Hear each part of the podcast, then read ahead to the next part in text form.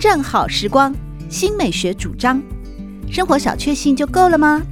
人生其实可以有更多美好选项。文学奖得主、专栏作家、资深媒体人朱国珍在《真正好时光》节目里与您分享美好生活，让我们打开心灵的扉页，享受真正好时光。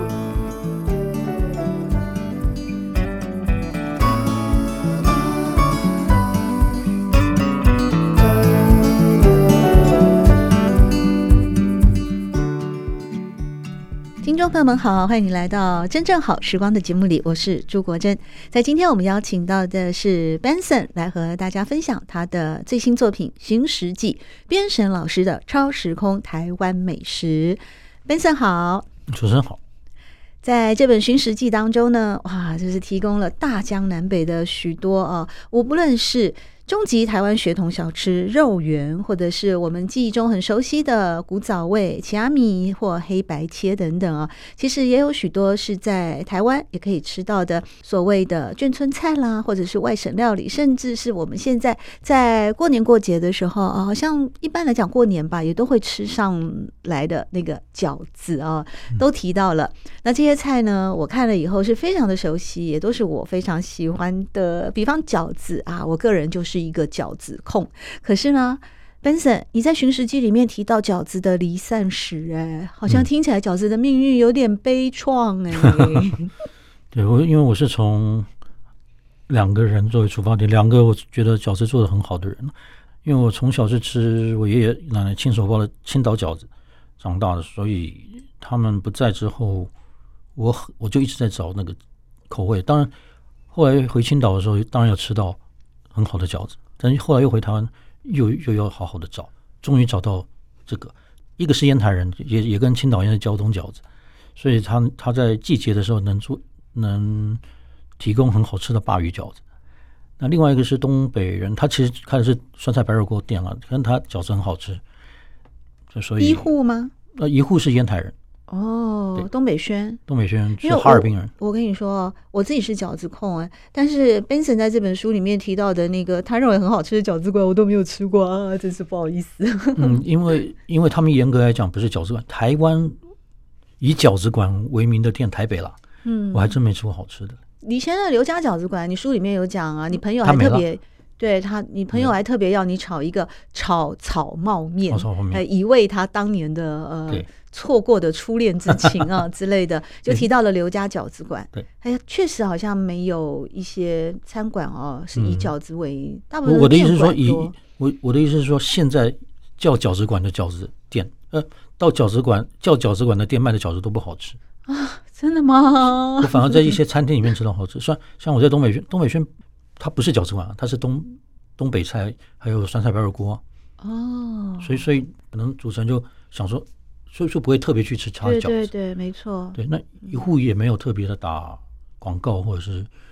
嗯，他他就是一个小小家庭作坊。因为我一直在找鲅鱼饺子，那他有卖鲅鱼饺子，所以我去买。他去哪里得到这个食材啊？鲅鱼，鲅特鱼别去南方哦，所以这是季节性的，所以哇他他要春天的时候才能有。这个鱼的它味道也不一样吗？跟以前那个黄鱼水饺啊，或者是其他的它都鱼的好吃，水但是饺鲅鱼就是山东人的味道。真的、哦、对那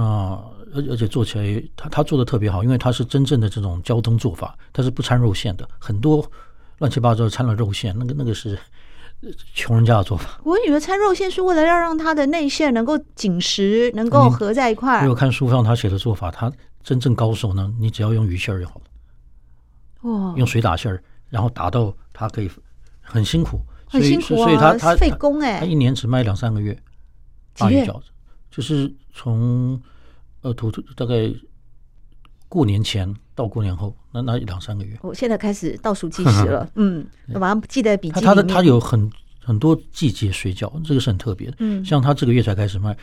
真的山东人就不能没有这种水饺，就大白菜。哦，这也很费工，因为大白菜会嗯出水，对你得花多少时间把那个水给压掉，或对者对是才处理对的好。大白菜的，还有这个一年四季都有这个香菜，那黄鱼有的时候会有，嗯，黄鱼也是很累，但是大概的季节就是按照像大白菜是呃这个时候到冬天结束嘛，然对后鲅鱼是初春的时候，冬末到初春这样哦，就可以可以可以吃到，但其他时间就买不到的，而且大家可能去买也有心理准备，因为鲅鱼饺子很贵嘛，一个要快三十块，就它成本就贵，哦，当然啦，这么费功夫，它食原材料费也贵，嗯，所以很多人可能不了解它的话，会觉得不值得吃这样的饺子。不过台湾人倒是吃小笼包很舍得花钱，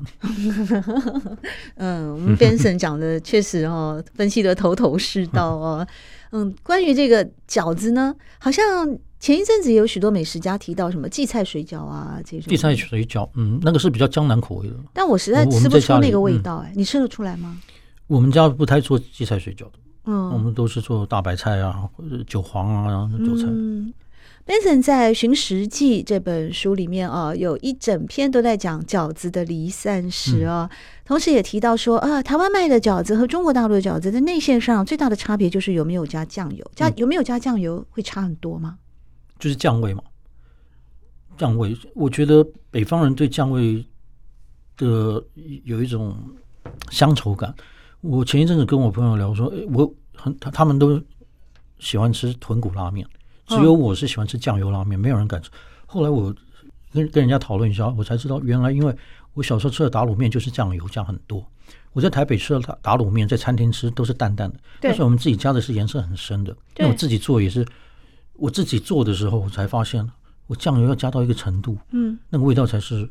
北方打卤面的味道。对，所以这个这个酱味，北北方人在吃酱嘛，甜面酱啊、黄酱啊、酱油啊，嗯这个酱味是很重的。所以呃，有有的别人像我，我之前去上一个节目，主持人看我做菜，他说你颜色那么重啊，我说我们家就这样，嗯，对，所以所以就是这种口味。酱油有差别吗？要用到有机的啊，还是一般的？那个价钱会差吗？有什么呃九十天日晒的啊，黑豆啊，纯酿造啊什么，黑豆是绝对不可能的，一定是大一定是黄豆，黑豆是台湾人吃的。对对，所以你的酱油会有特我别的酱油不选是我这这个关于酱油的事情，我我没有研究，是那个医护的老板娘教我的。哦，嗯他所以你他说嗯你自己在家做，你什么酱油都可以，只要是黑的就好了。没有啊，我我我要看菜啊。哦，对，有有一些台式的卤味还是要用黑豆酱油，但是我我买了几种酱油，像有日本的、啊，有柴鱼的、啊，还有我最近买了一个广东四百多年历史的一个酱油，老抽头头抽头抽，老抽就是你的厨房，反正大概是还我什还么好啦，三几四种酱油而已几百样，三十。确实哦，我们真的这样，从这一点就可以听出来，Benson 是真的很会吃，而且很会做，而且很有研究。讲到水饺，不能光讲说，哎，南方北方啊，呃，本省外省呢、也会顺便的提到了馄饨。嗯所以呢，这里面的学问就是饺子皮要厚，馄饨的皮要薄。由此呢，像这种呢，呃，皮包馅儿的这种啊、呃精美的小点啊、也找到了一个水晶饺。哎呦，水晶饺我其实有阵子很爱吃哎，那我们 Benson 也哦、去考察出来说，这个水晶饺是台湾特有的。嗯，这个当然是读一些研究台湾菜的前辈的嗯文献是挖掘出来的。嗯哦，原来这有时候我们好像都是在那个啊饮茶的餐厅里面也会来我上一笼，但是台湾的水晶饺是台南的，那跟那个香港的不一样，嗯就是对，颜色不太一样。讲到美食呢，一定会提到就是一九四九啊，八大菜系随着当时的时代的一个变化啊，一块儿也来到了台湾。就打败仗就就打败仗嘛，啊，这个呃，对吧？我我们俩诠释的观点啊，这个这个一样的意思啊，但是那个修辞不太一样 啊。转进转进，嗯，对，也因此呢，就产生了呃一个叫做眷村菜啊，眷村菜在这几年也是挺火的啊。当然呢，过去呢，像是四川没有牛肉面，但是台湾到处都是川味牛肉面店啊。这个嗯陆耀东啊，在他的文章里面也有做过考证哦。眷村菜，你你自己会喜欢吃吗？因为你有一个篇章都是在讲说哦，南甜北咸，东辣西酸。嗯，眷村菜是我一个开端啦、嗯，那我也也写了一些呃军中菜啊，像像有有的有有的是眷村，有的是军中伙夫出来开的嘛，哦对啊，像类似这样的。你会对眷村菜会有偏爱吗？你觉得眷村菜是否就跟外省菜，就台湾省以外的其他眷村大江菜南就是北一的菜个画上等号？喝酒聊天的居酒屋，啊、什么样的居喝喝酒屋聊天的居酒屋，就是就比较随性嘛，对，是吧？像比如说你我里面提到村子口啊，它它的炒菜，它有一些菜，但是要炒菜的话，就是看他当天有什么就炒什么。哦，那可能你也要跟他有点交情。我书里面有写，他看到我的人就说辣一点、油一点、咸一点，就对了。因为你我吃重口味的就是对，了，我会带一瓶，比如说二锅头啊什么的嗯，去。 你自己还形容说这个叫老兵餐嘛，还对，要配大蒜这样子对啊我，一定要有大蒜。是吗？我吃，是你还是老兵都这样吃？哎，吃一定要大蒜的嗯呀。你知道以前哦，张大春也写过一篇文章，是他推荐的，他认为最好吃的那个排骨饭，在那个中华路上的一个巷子里面，汉口街还是什么，我有点忘记了。嗯，它也没有什么招牌，也没有什么名字，好像就叫黄吧。然后那个黄用一个圈圈把它圈起来，嗯因为那个地方我经过一两次，我常去那边看电影试片啊，嗯我也看过那家小店面。他说有一阵子他都去那边，要等他太太下班嘛，因为他太太那时候在中国时报上班嗯啊，在时报出版社，所以他也像一个老兵一样哦，他就叫了呢这个一盘花生米。他认为老兵餐是一定，当然是一定要有一瓶高粱酒，嗯然后要有一盘花生米，然后另外就是风俭随意了，他就配上一个排骨饭，其实他是复合式的老兵餐了、嗯，哦。复合式。嗯，他就配上排骨饭，在那边一边吃着排骨饭，一边斟杯小酒，再吃一吃花生米。舒服。真的吗？嗯，就是这样的一个画面，跟他的所以形容啊、有有可能有炒菜啊，有卤味啊，但是可能对我而言一定要有饺子跟大蒜，呃嗯，当然还有酒了，酒。你一个人会这样子吃啊？可是你年纪会轻轻的，你会这种吃法 呀、我我心里住了一个老兵， 我喝醉的时候会冒出山东话，嗯真的吗？ 老乡见老乡，两眼泪汪啊汪。所以你小时候都是听这样的一个长辈们讲山东话讲。其实我小时候是个，说相声的，你说相声啊？ 以，前小学跟国中的时候，那你从小就有表演的天分啊，呃怎么会变成现在一个炒菜的御宅男呢？ 呃，我觉得相声的底子还是有在我心里面啊。像以前相声，不知道主持人有没有听过，有一个叫做报菜名儿贯口，哦那个那个就是很多菜嘛，哦，你就对满这汉个全席。特别有兴趣。对，蒸羊羔、蒸熊掌、蒸鹿尾、烧花鸭、烧雏鸡、烧死卤猪、柳鸭、酱鸡、老肉、松花小肚、晾肉、香肠、四季明盘、熏牛白肚、清蒸八宝猪这样那一个。有听过这段子吗？没有，你怎么记得起来啊？我我我从小就喜欢背东西嘛，哦，所以那个时候呢，背背你是单口相声还是双口啊？呃，单口我我我那时候有个搭档，他哦，啊后来出国了。好有趣哦！原来今天我们邀请到节目里的 Benson 哦，除了带给我们非常丰富好看的新书《寻食记》，边神老师的《超时空台湾美食》之外呢，原来他从小的时候就非常有，我认为这是语言天赋哎。我喜欢南腔北调了，那南腔来说两句， 四川、上海、呃、上海就不太会，四川，四川也不太会，只会说个老子的。 我就明天不定是风是雨啊，嗯类似这样。这句话什么意思啊？明天不定是风是雨啊，不一定是风是哦雨明。天这个也是相声里面学来的。哦，不知道是秦氏语哦，太幽默了。由此可知哦。Benson 带给我们的这本《寻食记》哦，这个内容就跟他刚才呢，哎，跟大家分享的这个相声的段子一样的，特别好看，而且呢，非常的丰富，非常的有趣，还有学问的耶。比方说呢，我们现在聊到了说，哎呀，眷村菜的那个老兵餐等等啊，眷村菜里面就好像很重要的，Benson 在书里面也有提到，像那个卤味，嗯卤味的艺术，对为什么卤味会跟所谓的这种眷村菜啊，好像那种怀乡之情啊，甚至饺子馆啦、好像那个龙门客栈一样，都嗯会跟卤味好、变成一个搭档。对，我觉得他，我可以，他他可以久放是一个其中一个原因啊。那他可以久放的原因又跟现在年轻人喜欢吃加热卤味不一样，他真的是嗯卤的非常入味，对他才敢这样子放。对，啊所以我这个这个真的是一个画龙点睛，而且你随顶随有，想吃就就就就切两盘，嗯我觉得这很符合这种眷村豪迈的这种个性了、对是，如果你要吃加热卤味的话，我反而喜欢吃重庆的串串，那种加热卤味才够味。那个那个汤就是火锅底料了，把串串加放进去加加直接加热，我觉得那个是比一般用那种酱油高汤加热的好吃多了。在这个哦眷村菜里面，除了刚刚跟大家聊到的那种氛围也好啦，情怀也好啦，当然还有包括这个大江南北的各种不同的菜色啊。其中呢，Benson 也和大家提到了，哎呀，这个马上也是触动了我的思乡之情哦，那就是道口烧鸡啊。河南道口烧鸡对，要让烧鸡香，八料配老汤，对你现在还有吃到好吃的道口烧鸡吗？因为这对我来说，就是我童年最美味的一个回忆跟滋味。怎么说呢？我父亲哦是个公务员，那其实我成长的时代哦，就是民国五十年呐、哦，呃，六十年、六零年代那个时候，还是一个比较小康的社会啊、每年只有过年的时候呢，我爸爸就会提着四五盒的道口烧鸡回来。嗯那我们以为小孩子就以为加菜啦，好开心哦。就我爸就说不行，都不能吃，这是我大年初一要去送长辈 的。但是他会留一盒给我们吃。然后我印象中那个就是物以稀为贵的一个非常非常嗯美好的滋味。但是我后来也是有遇到，我只要遇到台北街头有道口烧鸡店，我就会进去买。嗯我当然吃不了全鸡，因为我们家里人口简单，他现在对我分开来卖，有鸡腿什么的啊，嗯我就老是找不到了我小时候的那种味道哎、很多小时候的味道都找不到，主要就是凋零了嘛，他们可能过世了或者是移居了，嗯那小孩不愿意做。那像是我书本里面提到的几家，就是呃陆耀东先生介绍的。那他介绍的可能现在好像我记得我有找到永和还有一真家，嗯的，我一定也要去对。而且它就是我们河南省的对对那个简称的那个小馆对哦，哇，太棒了！那中华商场就不用讲了嘛，早唐就山烧嗯对鸡应该早就没有了嗯哦。对，那嗯，现现在那一家也不太好找，永和那家好像在陈记还是什么的，但是也是河南人开的。预计对，书里面是预计，但是网络上比较常看到是陈记。哦，他们也分家了是吗？我嗯感觉就是又分家了。然后但但是他们说是河南人了。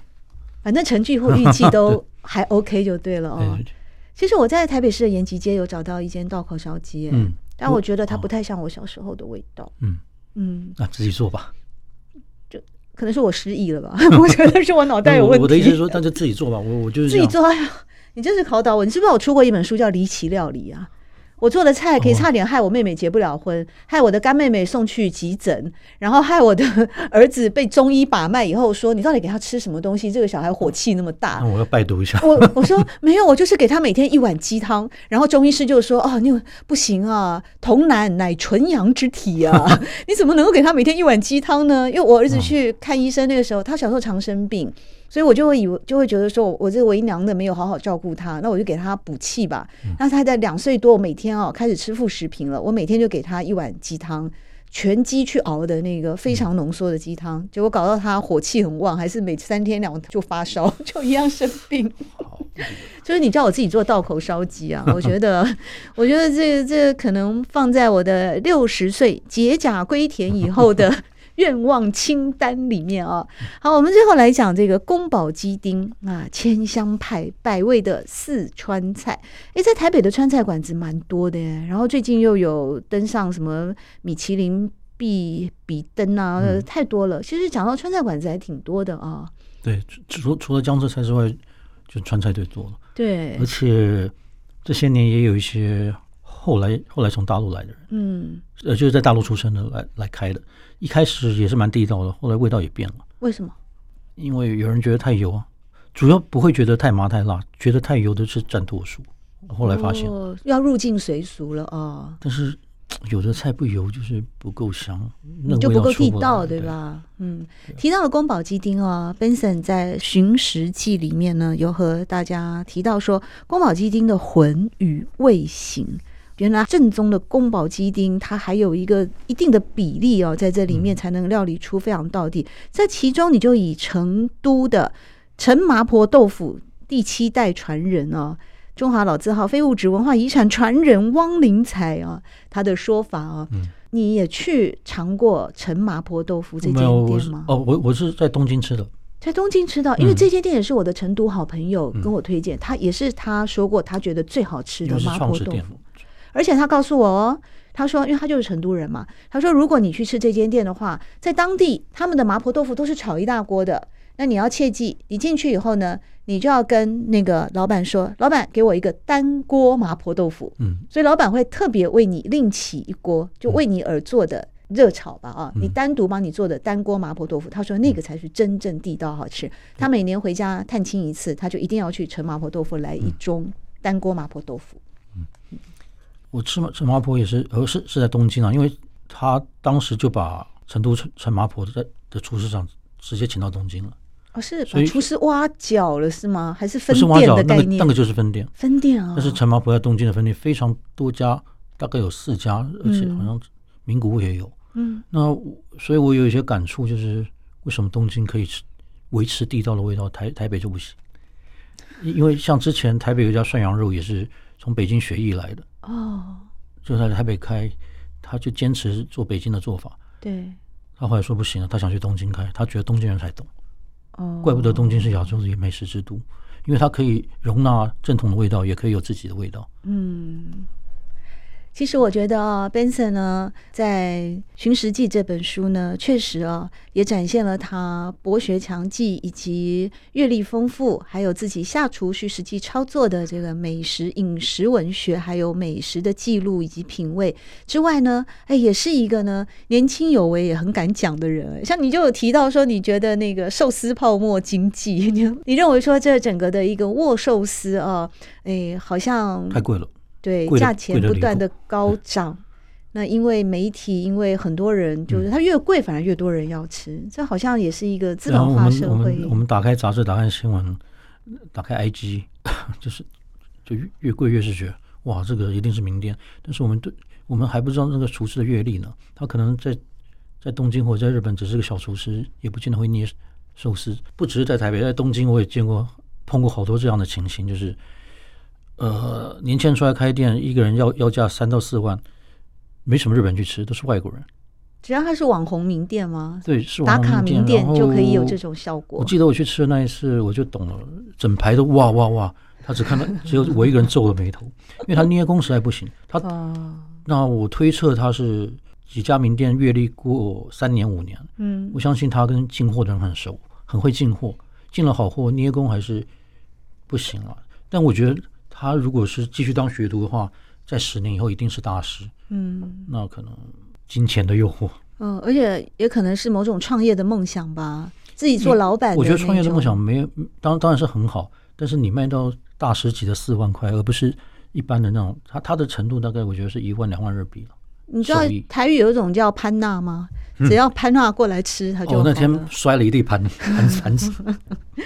所以，一个呃越来越多元的社会哦，也算是一种各种的现象都有可能发生嘛。那我们无论是爱吃的人，或者是爱花钱的人。呃爱花钱的人，你都可以找到你想要的、你想要获得的满足感。不过，还是很诚心的推荐给我们听众朋友，就是在今天我们节目里面邀请到的 Benson 啊、李乃浩老师呢，和大家分享的这本《寻食记》是他真的呃下了功夫，而且自己从小到大呢吃过的、品尝的各种美味也做了记录，也实地踏查之后呢，再跟大家分享的边神老师的超时空台湾美食。谢谢 Benson 来到今天真正好时光的节目里。谢谢。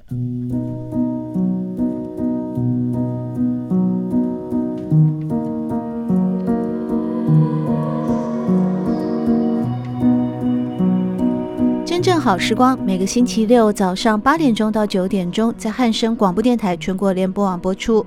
节目在广播频道播出之后，也会上传到汉声广播电台的官网。在官网当中，您可以在经典回放的单元里搜寻“真正好时光”，